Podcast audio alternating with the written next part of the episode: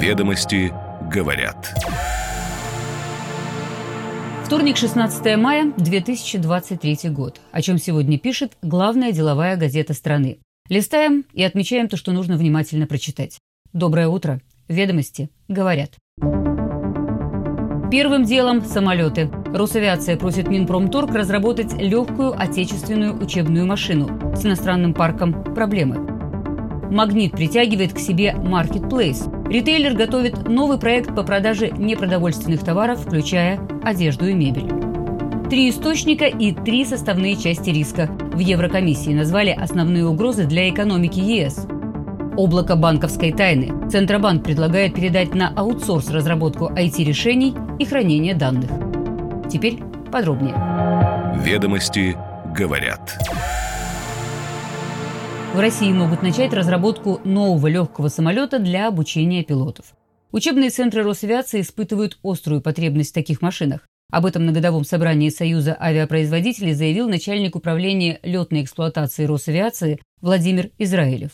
По его словам, во всех девяти летных училищах ведомства для обучения пилотов используют зарубежные воздушные суда, и сейчас около половины парка неисправна. Проблема в поставках комплектующих, особенно сложно с двигателями. Двигатели, говорит Израилев, завозятся очень долго, дорого, а иногда не завозятся. И решение проблемы не просматривается, из-за чего уже сегодня есть накладки с подготовкой пилотов.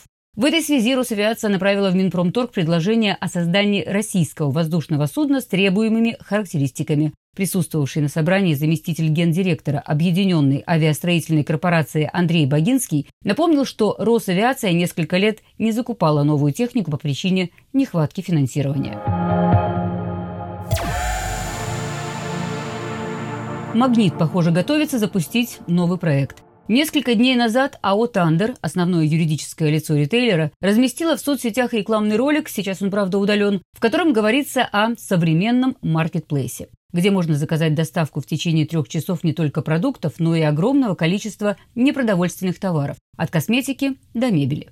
В ролике фигурирует и название «Магнит Маркет». Заявку на регистрацию такого товарного знака ритейлер подал в апреле. И там приоритет сразу в 31 из 45 классов международной классификации товаров и услуг, включая спортивный и туристический инвентарь, кухонную утварь и технику, медицинские изделия, одежду и прочее. Ведомости говорят, что в приложении «Магнит доставка» уже появились новые категории. Однако ассортимент невелик. Большинство товаров продается сегодня в магазинах сети. Так в разделе «Одежда и обувь» пока лишь носки и колготки. Дачная и садовая мебель представлена раскладным стулом. Представитель «Магнита» подтвердил, что ритейлер действительно готовит проект под названием «Магнит Маркет», но подробности пообещал позже. Эксперты, в свою очередь, отмечают, что в непродовольственном секторе рынка конкуренция крайне высокая, а у «Магнита» пока нет налаженных каналов поставок в новых для него категориях. Отсюда формат маркетплейса. Впрочем, есть опыт «Магнит Косметик» и «Магнит Аптека», поэтому проекты в сфере экспресс-доставки с расширением ассортимента вполне логичны. Ну и напомним, что «Магнит» сегодня второй по размеру ритейлер страны. Впереди только X5 Group. Три угрозы для европейской экономики. Эксперты Еврокомиссии в ежеквартальном докладе назвали основные риски сегодняшнего дня. Ключевая проблема для Европы – базовая инфляция, показатель, не учитывающий цены на энергоресурсы и продовольствие. Несмотря на повышение ставки Европейским Центробанком, индекс продолжает расти. В марте был антирекорд 7,6%. Правда, в будущем году Еврокомиссия предсказывает замедление инфляции до 3,6%. Еще один риск – нестабильность финансового рынка, которая ярко проявилась во время мартовского кризиса в банковском секторе США, а также слияние швейцарских Credit Suisse и UBS. После краха американских Silicon Valley Bank и First Republic Bank мелкие и средние кредитные организации стали ужесточать условия, а вкладчики выводить деньги с депозитов. Всплеск неприятия риска на финансовых рынках, последовавший за потрясениями в банковском секторе США, может привести к более выраженному ужесточению стандартов кредитования, чем предполагалось в предыдущем прогнозе. Об этом говорится в докладе. И, наконец, третья угроза – новый виток ценового ралли на энергетических рынках. Несмотря на снижение цен в последние месяцы и заполненность на 61% европейских газовых хранилищ, будущая динамика остается непредсказуемой. Эксперты Еврокомиссии допускают, что экономика ЕС может столкнуться с новыми разрывами цепочек поставок и турбулентностью сырьевого рынка. Что думают по поводу доклада Еврокомиссии российские аналитики, читайте на страницах ведомостей. И еще одна новость Старого Света. Продукция военного назначения будет считаться в Европе углеродно-нейтральной. Товары ВПК исключены из механизма трансграничного углеродного регулирования, который устанавливает плату за выбросы СО2 при производстве. Внимание на пересмотр статуса военной продукции обратили в Институте проблем естественных монополий. Ведомости ознакомились с аналитической запиской учреждения. Итак, нераспространение платежей касается товаров, так или иначе задействованных военными ведомствами государств ЕС, либо иной страной, с которой государство ЕС заключило соответствующее соглашение. Также в эту группу товаров попадают те, что используются в военной деятельности по линии НАТО. Главный экспортер военной продукции в Евросоюз – это США. Страны еврозоны импортируют товары американского ВПК самой широкой номенклатуры – от истребителей и вертолетов до систем ПВО и морских вооружений. 15,5 миллиардов долларов объем поставок за последние пять лет. И это почти четверть всего американского экспорта вооружений. Очевидно, что дополнительные платежи отменены в интересах оборонной промышленности США и ряда других стран, таких как Южная Корея, экспорт вооружений которых в Европу будет в ближайшее время расти.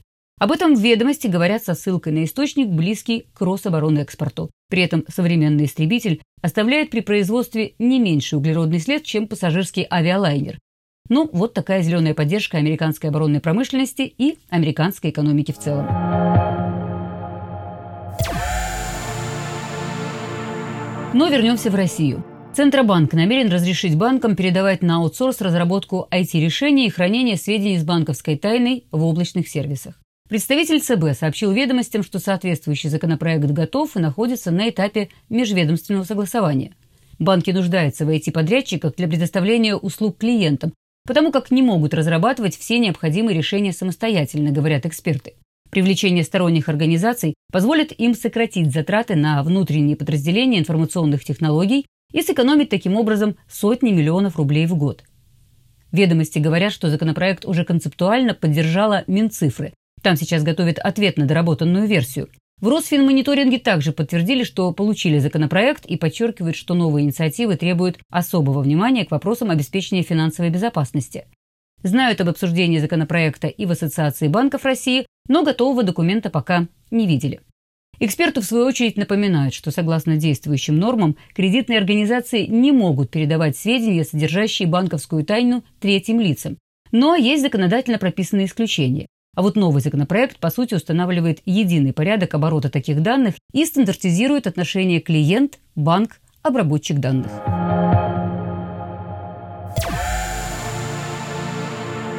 Ну и крупным планом сегодня ведомости выделяют Турцию. И рассказывают об одном из ключевых акцентов предвыборной кампании действующего президента страны Раджепа Эрдогана, а именно о достижениях в сфере ВПК. С начала апреля Эрдоган презентовал ряд масштабных проектов от первого в мире легкого авианосца с ударными дронами и истребителя пятого поколения до нового боевого танка. Масштабная выставка военных новинок «Технофест-2023», состоявшаяся недавно на территории Стамбульского аэропорта имени Ататюрка, тоже в числе этих достижений. За пять дней выставку посетили 2,5 миллиона человек. А чем их удивляли, подробно пишут авторы газеты. Ведомости говорят, что хотя турецкие предложения на рынке вооружений не самые передовые, благодаря энергичному маркетингу, реальному подтверждению эффективности в боевых условиях, Турции удалось завоевать новые рынки, потеснив и США, и Европу. Бурный рост оборонной промышленности страны начался с конца прошлого десятилетия. Согласно ежегодному отчету Стокгольмского международного института исследований проблем мира, экспорт турецких вооружений за последние пять лет вырос на 69% по сравнению с предыдущей пятилеткой. Страна нарастила долю на мировом оружейном рынке более чем в два раза и поднялась на 12 место в рейтинге экспортеров. Что думают эксперты о будущем турецкой оборонной промышленности, о ее уязвимых местах, о влиянии на отрасль исхода президентских выборов и при каком раскладе может пострадать сам Байрактар. Читайте в свежем номере главной деловой газеты страны. Ведомости говорят. Каждое утро по будням «Ведомости говорят». Ссылка на сайте ведомости.ру и в социальных сетях. Будьте в курсе бизнес-повестки. На связи.